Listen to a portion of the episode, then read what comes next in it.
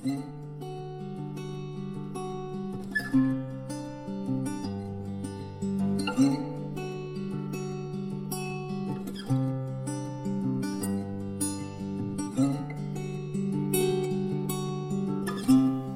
¿qué tal?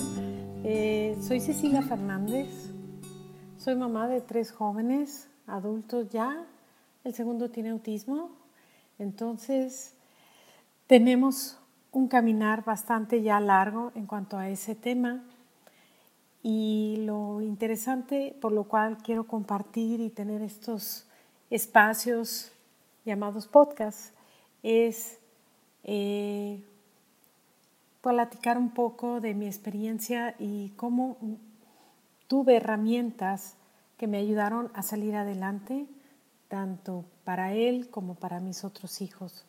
Yo soy ingeniero bioquímico, soy egresada del Tecnológico Monterrey y tengo ya una especialidad en bioquímica nutricional. Eh, acabo de terminar hace unos días mi último curso de nutrigenómica y eso qué significa? Pues es entender cómo los genes afectan eh, lo que comemos y al revés, como los nutrientes pueden afectar de manera positiva y negativa a nuestros genes. Sí, así es. Somos lo que comemos, hace mucho se dijo, ¿no? Y es lo que hemos aprendido y en todos lados lo dicen, más ahorita, ¿no? Que todo está tan de moda, todo lo que es nutrición. Pero vamos allá, yo digo, somos lo que comemos, pero lo que comemos nos puede ayudar a ser mucho más de cómo estamos ahorita, cómo somos, o cómo nos encontramos física, mental o emocionalmente. Sí, así es.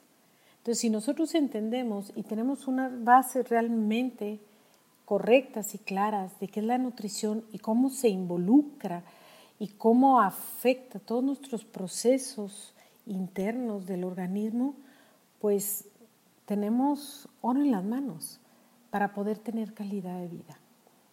Eh, dentro de los temas de discapacidad, uno es la calidad de vida, ¿no? Ayudarlos a tener calidad de vida y hay muchos estudios de eso. Y uno de los ocho dimensiones de la calidad de vida es salud. ¿sí? Y a veces lo tomamos en menos, a veces calidad de vida es pues cosas materiales, una casa, un carro, cosas eh, de desarrollo profesional o deportivo, ¿sí? y la salud como que nos acordamos de ella cuando ya no la tenemos y ese es el problema.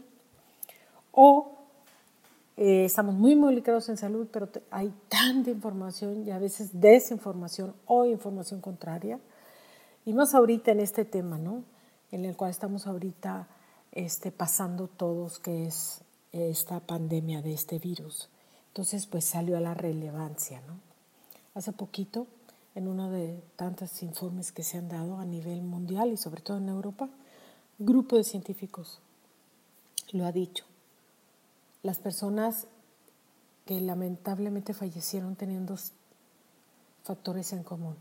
Una deficiencia de vitamina D y procesos inflamatorios.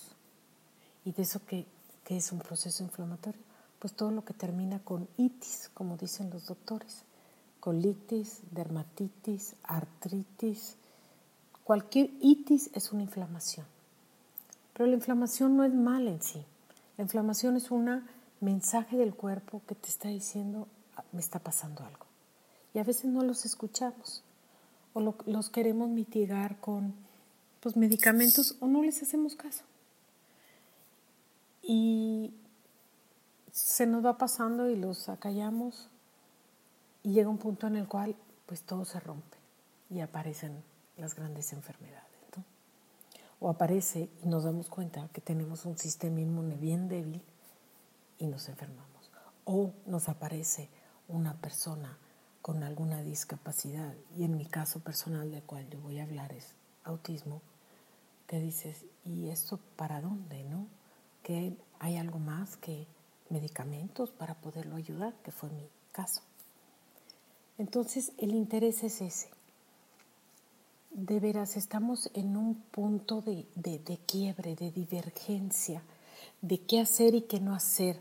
Y es abrumador, tanta información y no sabemos para dónde.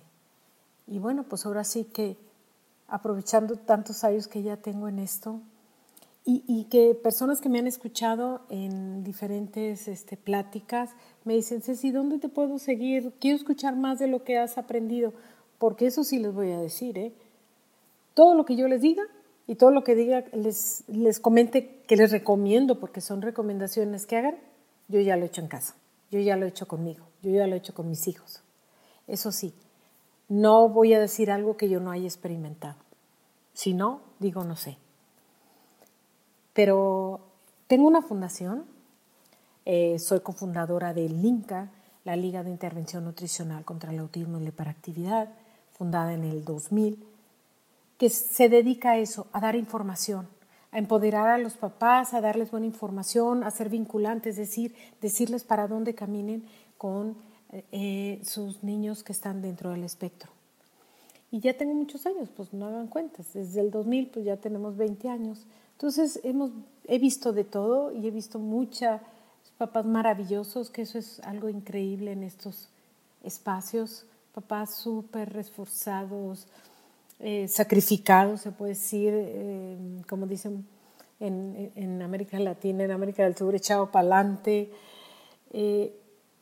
y lastimosamente a veces con falta de información que los desgasta, los acaba y no logran esa calidad de vida. Aclaro, no estoy diciendo que logremos quitarles las discapacidades a los niños, a los muchachos, no, es lograr tener una mejor calidad de vida en todos los aspectos, en que no todo el dinero se nos vaya en medicamentos, en terapias, en hospitales, eh, que no todo nuestro tiempo se nos vaya en terapias también. Y a veces no funcionan. ¿Por qué? Porque no hay salud y en la salud no tenemos una buena respuesta. Total, que es un círculo vicioso y perverso. Entonces, eh, es, este es ese, es ese fin mío, eh, poder compartir lo que he aprendido por tantos años, lo que he experimentado y tengo además mucho tiempo trabajando con interconsulta, con papás, con niños con, dentro de cualquier tema de neurodesarrollo, problemas de neurodesarrollo, desde autismo, eh, síndrome de Down, eh, parálisis, frágil X. al final de cuentas, todos los niños requieren ayuda y todos los niños requieren un apoyo nutricional. Y no todos los niños, digo, hablando de ellos, pero todos necesitamos. Y lo que también me he dado cuenta que a veces los papás también necesitan mucha, pero mucha ayuda.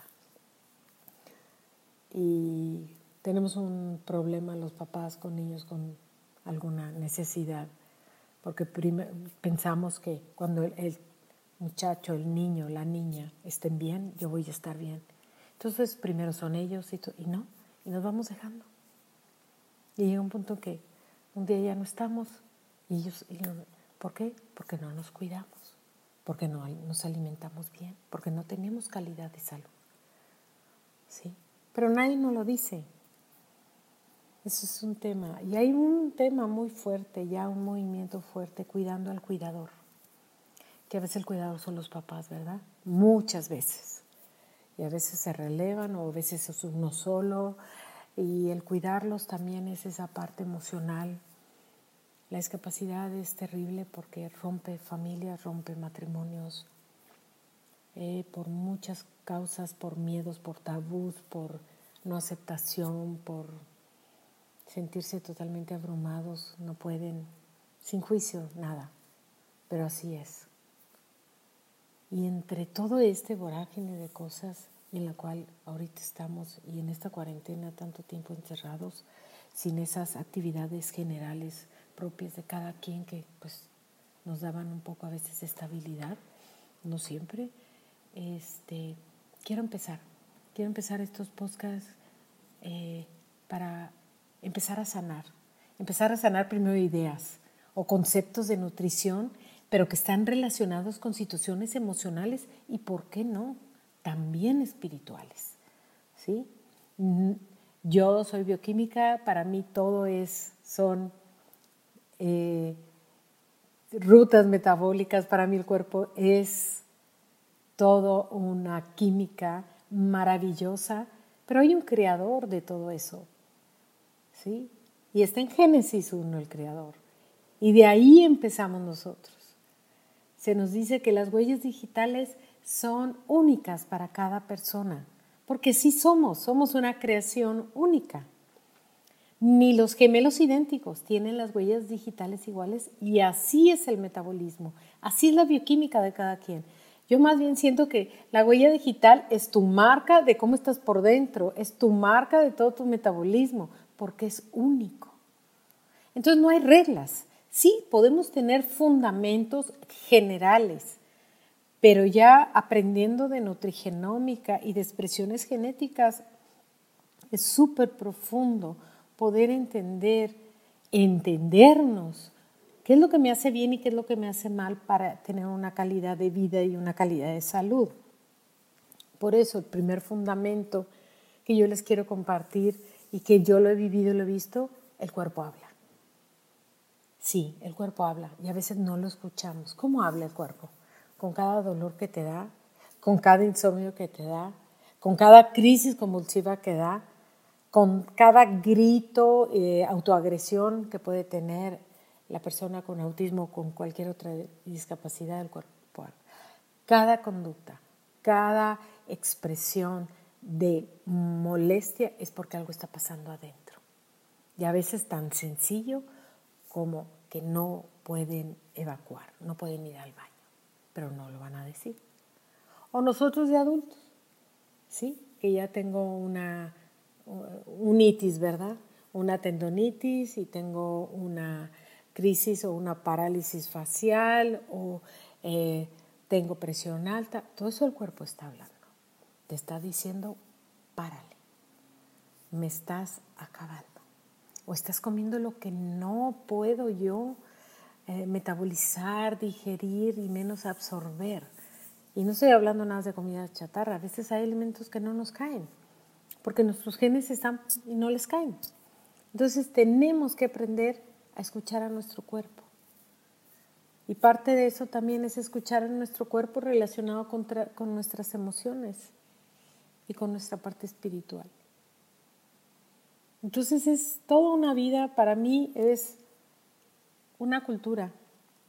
Eh, mi hijo mayor, este, él es una persona muy profunda, no porque sea mi hijo, eh, este, pero sí es, tiene un espíritu muy grande y siempre habla de eso, de la cultura. Es una cultura de estar en armonía, en comunión. Es una cultura cómo conocer a Dios.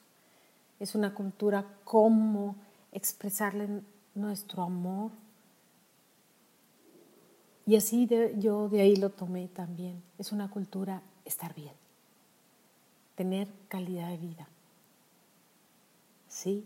Y no moda, porque y de eso voy a ir hablando poco a poco, no, porque hay muchas dietas, que la dieta cetogénica, que la dieta paleo, que la dieta de ayuno intermitente, la de no ayuno, la de Atkins, la de la manzana, la del plátano, la de la luna, pues sí, pero como les digo, no todos nos caen bien todas las dietas. Por eso hay gente que baja de peso con una y al otro le sienta mal, ¿sí? Y, así sucesivamente. Nadie es igual. Entonces, para que hacer nuestra propia dieta o nuestra propia manera de comer, primero tenemos que tener, sí, de una manera especializada, pero primero tenemos que tener pues los fundamentos claves para generar esa plataforma en la cual cada quien va a ir construyendo cómo se siente bien. ¿Sí? Cómo estar bien. Y hay, claro, hay fundamentos básicos. Uno, tomar agua, que ya no tomamos agua. ¿Sí? Eh, eh, los niños, tenemos muchos problemas con la educación o la cultura eh, alimenticia con los niños. Tristemente en México, somos el país número uno de obesidad infantil. ¿Eso qué significa? Estamos muy mal, que hemos perdido la brújula, porque la obesidad infantil, de acuerdo a las investigaciones y sobre todo un estudio que fue en el 2004, fíjense, del que se llamaba ambiente obesogénico, habla, la obesidad en México empieza a los dos años. Dos años. Entonces, pues esos chiquitos de dos años, pues comen lo que se les da. Entonces, ¿quiénes son los responsables? Los papás.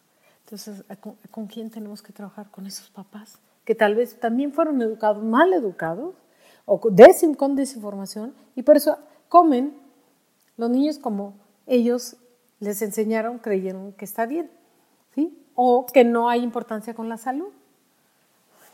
Y lo primero fue el agua, ¿no? El agua la perdimos. Antes, antiguamente, eh, había bebederos en las, en, las escuelas y todo el mundo tomaba agua, no había refrescos, no había eh, bebidas embotelladas, no había agua embotellada.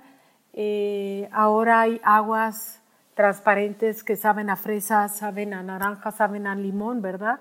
Como imitando entre comillas, este, como una fake news, este, eh, que es agua, ¿verdad? Porque el agua es incolora, inodora e insípida. Y resulta que esas aguas son, no tienen color, no huelen, pero saben a limón. Entonces, ay, deberían de dar miedo. Algo, algo tienen que las hacen tener sabor y no se ve, no hay color, no hay nada. Entonces,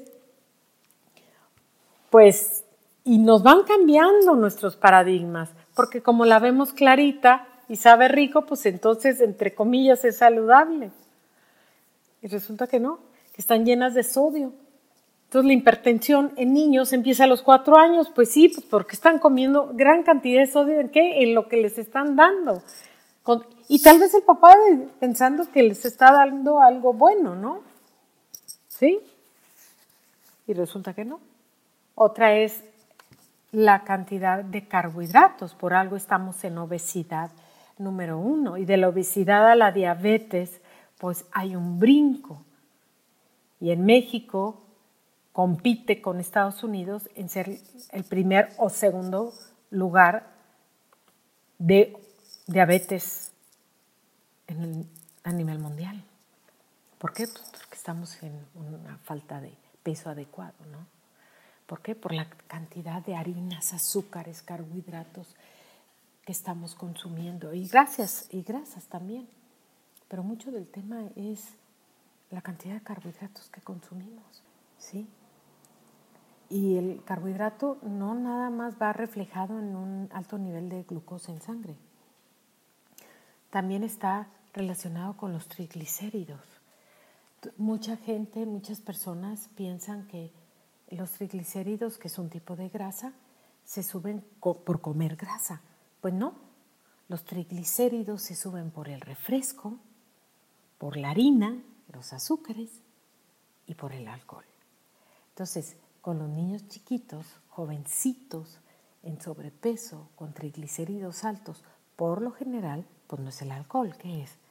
Los refrescos y la harina. Pero veamos y aquí hagamos un análisis, cada quien hágalo en casa, hagan un registro. ¿Qué desayuna, come y cena, cenan? O el niño que es obeso, ¿no? ¿Qué desayuna? Pues leche y pan. La leche tiene mucho azúcar, ¿sí? Tiene lactosa y pan. O leche con cereal, ¿sí? O leche con pan tostado. Sigue siendo pan. A media mañana podrías llevarse un sándwich, que son otras dos rebanadas de pan, y a veces es pan blanco, con un poquito de jamón que a veces le meten maltodextrinas, que son azúcares. Vuelve a comer queso. Y luego se comen unas papas fritas, que también es, además de fritura, es grasa y carbohidrato, porque es papa. Y llega a la casa y pues las verduras no le gustan, entonces se come la carne o se come cinco tortillas. Y así le vamos sumando, sumando, sumando. Entonces es una cantidad de azúcar y, el, azúcar es adictiva para el cerebro. Es súper adictiva. El, cerebro vive y funciona con glucosa. Es lo único que acepta, es lo único que conoce. Entonces, si lo estamos bombardeando y bombardeando todo el día, pues todo el día te va a pedir. Y, luego nos sorprendemos porque el niño en la tarde no quiere hacer nada, tiene flojera, no quiere hacer la tarea. No, pues es que son subidas y bajadas de sus picos de, de azúcar. ¿Sí? Y como yo digo, y queremos que se porten bien, y queremos que aprendan, ¿no? Pues ¿cómo va a aprender? ¿Cómo va a poner atención? Por eso, para mí, de manera personal, a título personal, para mí no hay déficit de atención, ni cono ni hiperactividad. Para mí es una mala alimentación el cerebro está hambriento de nutrientes, el cerebro está desbalanceado y pues así como está su cerebro, así va a estar su conducta y así va a estar su aprendizaje.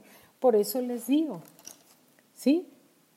Somos lo que comemos, pero con lo que podemos, poder, podemos de manera adecuada, podemos ser más, mejorar, ¿sí?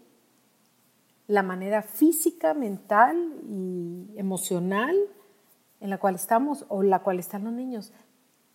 Antes de empezar a pensar de darles medicamentos para que se porten bien, para que tengan buena conducta, para que aprendan, no necesitan medicamentos, necesitan comida, necesitan ejercicio, necesitan orden en la alimentación. ¿Y cómo lo sé yo? Pues por experiencia propia, porque con Marcos, Marcos dejó de comer cuando era chiquito por tanto medicamento controlado.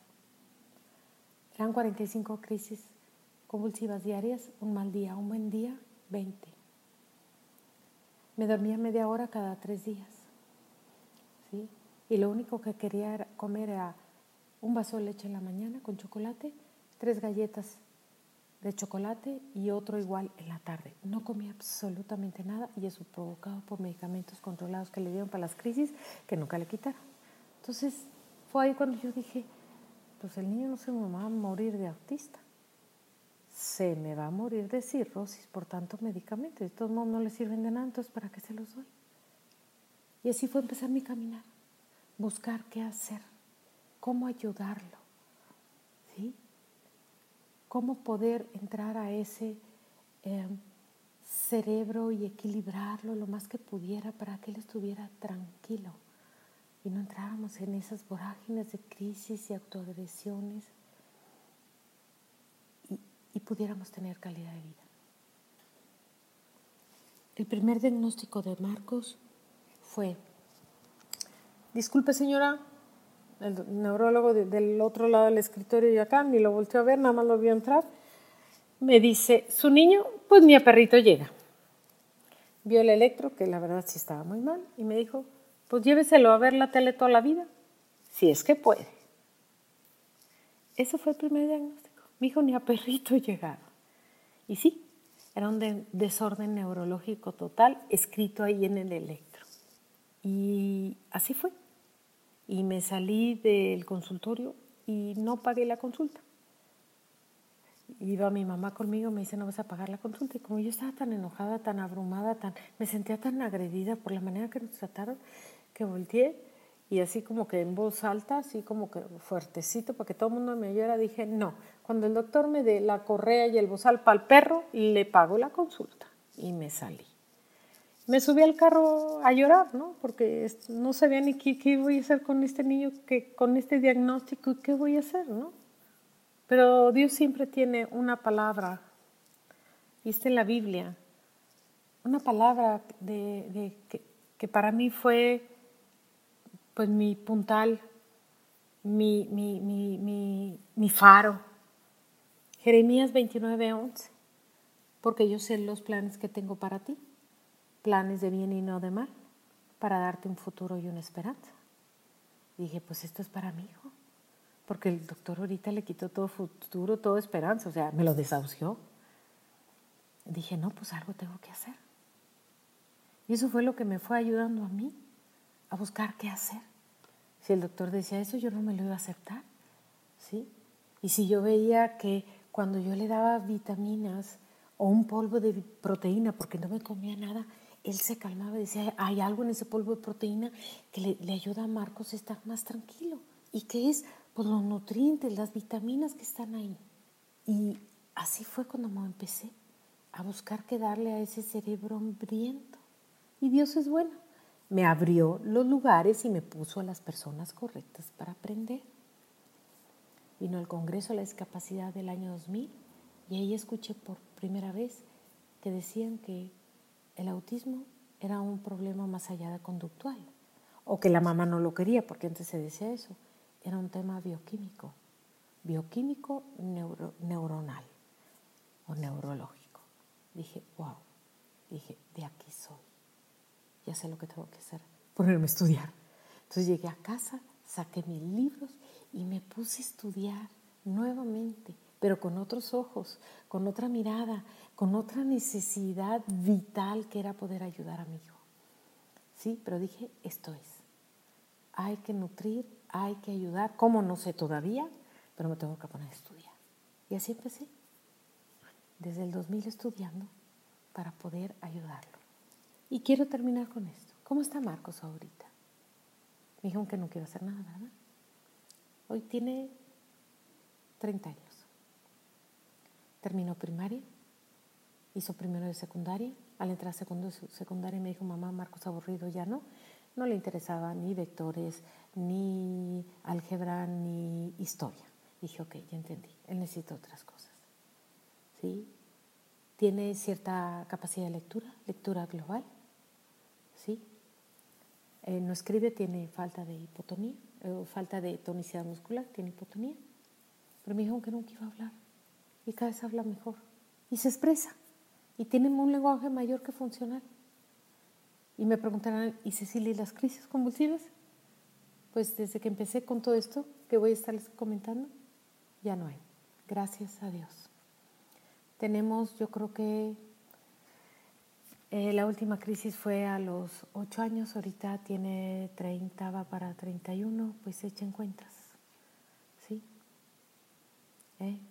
Más de 20 años sin crisis me dijeron que nunca se le iban a quitar. ¿Qué fue? La nutrición. Por eso les digo, sí funciona y te da calidad de vida. Entonces, así quiero dejar esto hoy. Somos lo que comemos, pero lo que comemos nos puede ayudar, nos empodera a mejorar, ¿sí? ¿Cómo nos encontramos? Física, mental, emocional y espiritualmente. Bueno, pues espero que los deje yo con un poquito de, o un muchito de, de interés de seguir aprendiendo de cómo mejoramos nuestra calidad de vida a través de la nutrición. Espero que me escuchen pronto. Un saludo a todos, sea tarde, mañana o noche. Eh, muchas gracias.